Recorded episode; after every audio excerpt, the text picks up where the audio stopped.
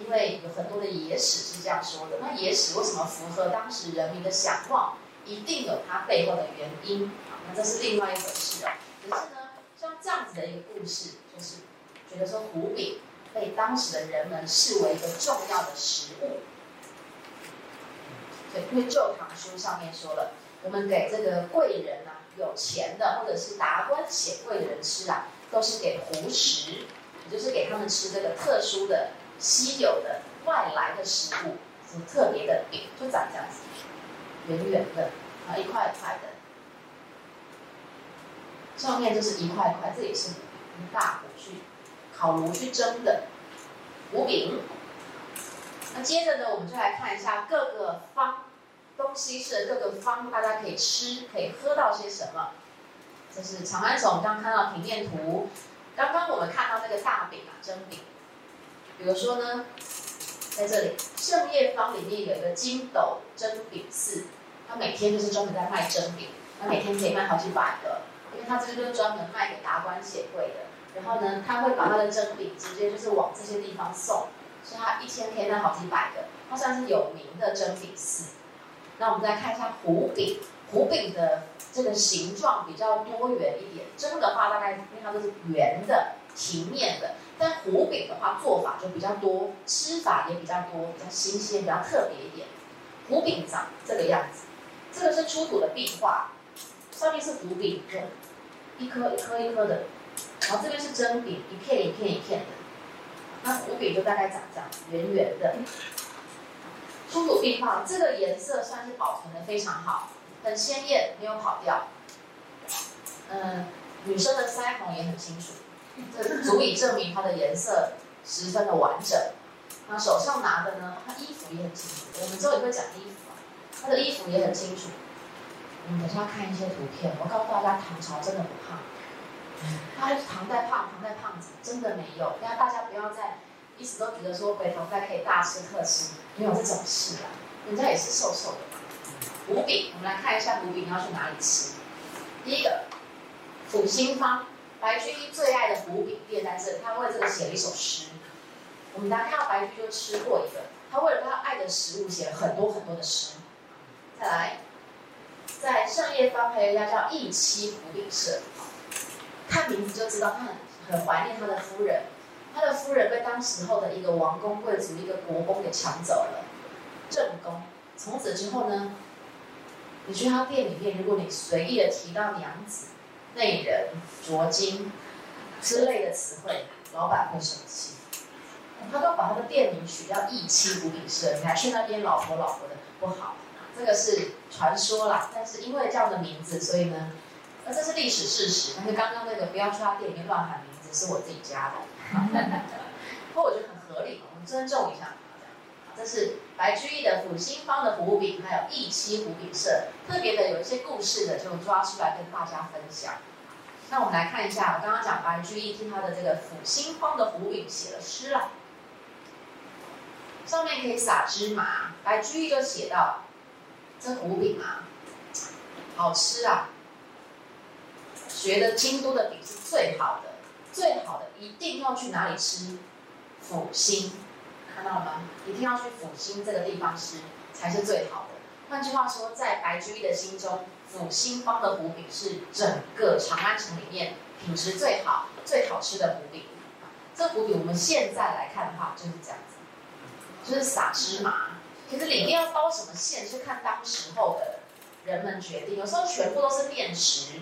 我们之后看到宋朝菜单更妙，里面有什么鱼肉、鱼肉、蟹肉、羊肉、猪肉，什么什么馅都有。可是，在唐代还不流行包那么多种肉的馅进去，所以基本上就是以全面食为主，这就吃得很饱。就是以吃饱的话，这个是很有饱食饱足感的。那么如果说我刚刚讲这种胡饼，它的吃法比较多。它可以拆开来，剥开来，里面就塞羊肉啊，或塞你喜欢的食物。例如这个鼓楼子，它就是有钱的人在吃的。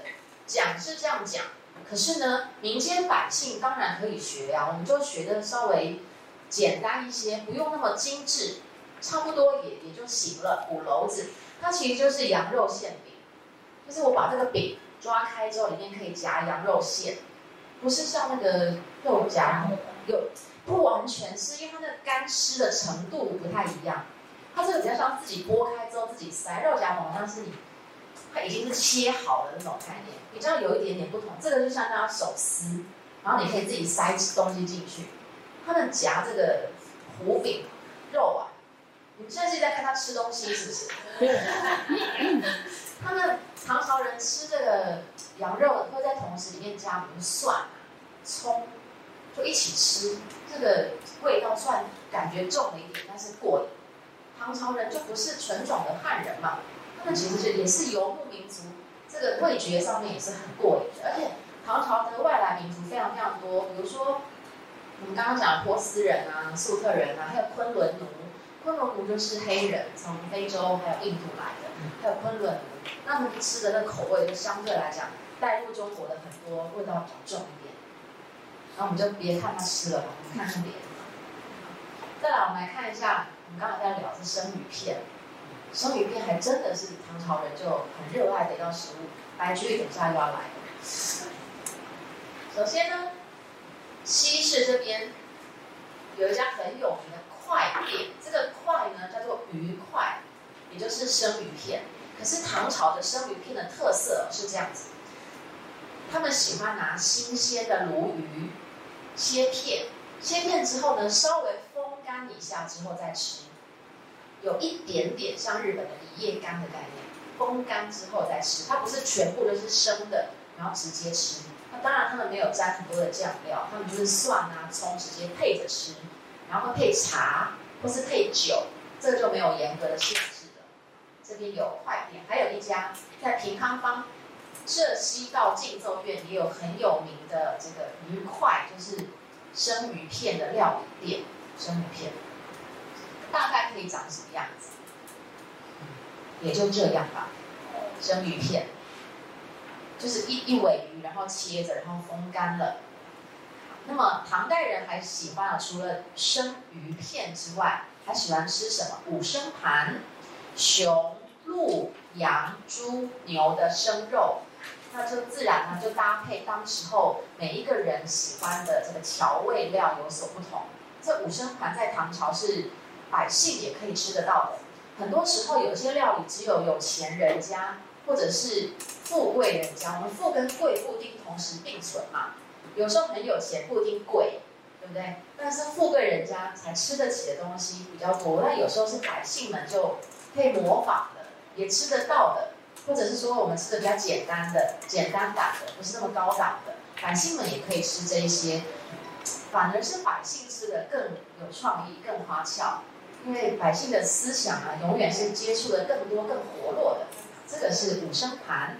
那刚刚我们讲说，白居易为了他的这个生鱼片啊，也写了诗。而且呢，店家为了招待白居易这个有名的诗人，还出了他的套餐。首先呢，他有一个套餐：茶香飘紫笋，快卤落红菱。阳线紫笋茶配快丝，其实就是茶配生鱼片。这是白居易的诗，白居易的诗。那事实上呢，这就是白居易套餐其中一个啦。就他觉得那个生鱼片啊，就要配这个阳线这个地方的茶，才是最好吃的、最搭配的完美组合。那么还有另外一个套餐，绿蚁杯香嫩，红丝快鳗肥，就是认为这个鱼生鱼片一定要搭配酒。绿蚁是酒，这个呃唐朝的时候。喝的酒，大家觉得是酿造酒还是蒸馏酒？酿造酒，那个时候还没有发明蒸馏酒。蒸馏酒大概是元代以后才有的，也就是元代之前，大家都还在喝蒸，呃，还在喝这个发酵酒、酿造酒。如果是发酵跟酿造，就难免会有酒渣。那个绿蚁就是酒渣。白居不是有首诗吗？问柳十九，绿蚁新醅酒，红泥小火炉。晚来皆欲雪，能饮一杯无？他就在讲那个绿，就是上面还有浮那个酒渣。也就是说，我吃生鱼片就是要配酒，那就是白居易他非常喜欢的两种组合，一个配茶，一个配酒。基本上他中午会吃甲，晚上会吃乙，就晚上他就吃喝酒这种套餐组合。这白居易啊，那贬官好像也不是没有道理。啊，虽然说在吃的地方琢磨不少，不过我们后面还是要提到他了。他真的对吃没有贡献哦，就是在文献记录上面，所以他资料量还很多。但因为白居易的文字很浅显，搭配这个图拉文啊，相对好了解是很多的。我们再来看下面还可以吃什么？馄饨。馄饨是唐代以后才有的食物，也就是薄薄的这个皮去包馅，唐代以后才有的。换句话说，先秦到两汉是没有馄饨这样子的食物，包馅食物。那当时候呢，西市有馄饨一条街，在这个三正坊这边，馄饨一条街，整条街全部是卖馄饨的。那你要吃的话，就是一定是到这里为主了。那我们来看一下馄饨。刘禹锡曾经有写过，他说要煮的话呀，就要用中药去搭配一起煮，而且在立秋的时候啊，很多人会腰酸背痛、身体不舒服，这个时候呢，你就是要和面去煮馄饨，然后用清水煮，再加上中药，对身体非常好。我们刚刚讲药食同源，药补跟食补在唐朝是很盛行的，从这边也可以看得到，刘禹锡他把这个。你身体上有任何的不舒服的话，你要吃什么？搭配什么药材合在一起，变成一种药补的概念、食补的概念。这是唐朝流行的馄饨包馅食物。所以刚刚我们看的馄饨一条街，有些就是包猪肉，有的有些是包比如说羊肉，这都是比较少。最多的就是加上中药材，因为他们觉得这个是一年四季搭配不同的时节，我搭配不同的药材。然后达到药补或者是食补的这样的一个养生方法，这是刘禹锡的作品。刘禹锡，刘禹锡也是被贬官，他在这个永贞革新的二王八司马事件当中被贬官。被贬官的人呢，常常会发展出各式各样不同的技能，比如说对吃特别有研究，对山水、对旅行特别有研究，因为他走到哪贬到哪，他就看什么东西到哪。他就对当地的饮食特别的有研究了。那走到哪吃到哪，他就发现还是长安的最好吃，或者是哎呀，我其实到了某个地方，我发现这个食物也不错，我下次推荐给我长安的友人，就写一封信给长安的友人说，哎呀，我现在在这个地方啊，这里的什么东西特别好吃，你一定要告诉皇上这个东西好吃啊。其实这个意思是什么？你可不可以帮我提醒一下皇帝，我人在这儿，别忘了我呀？这古人就是比较多的内心的转折，常常都是这个样子，借着吃啦，借着地理环境的优美，你可不可以跟皇帝讲一下？让皇帝不要忘了，我还在这啊，都有这样的一种比较委婉的一种概念。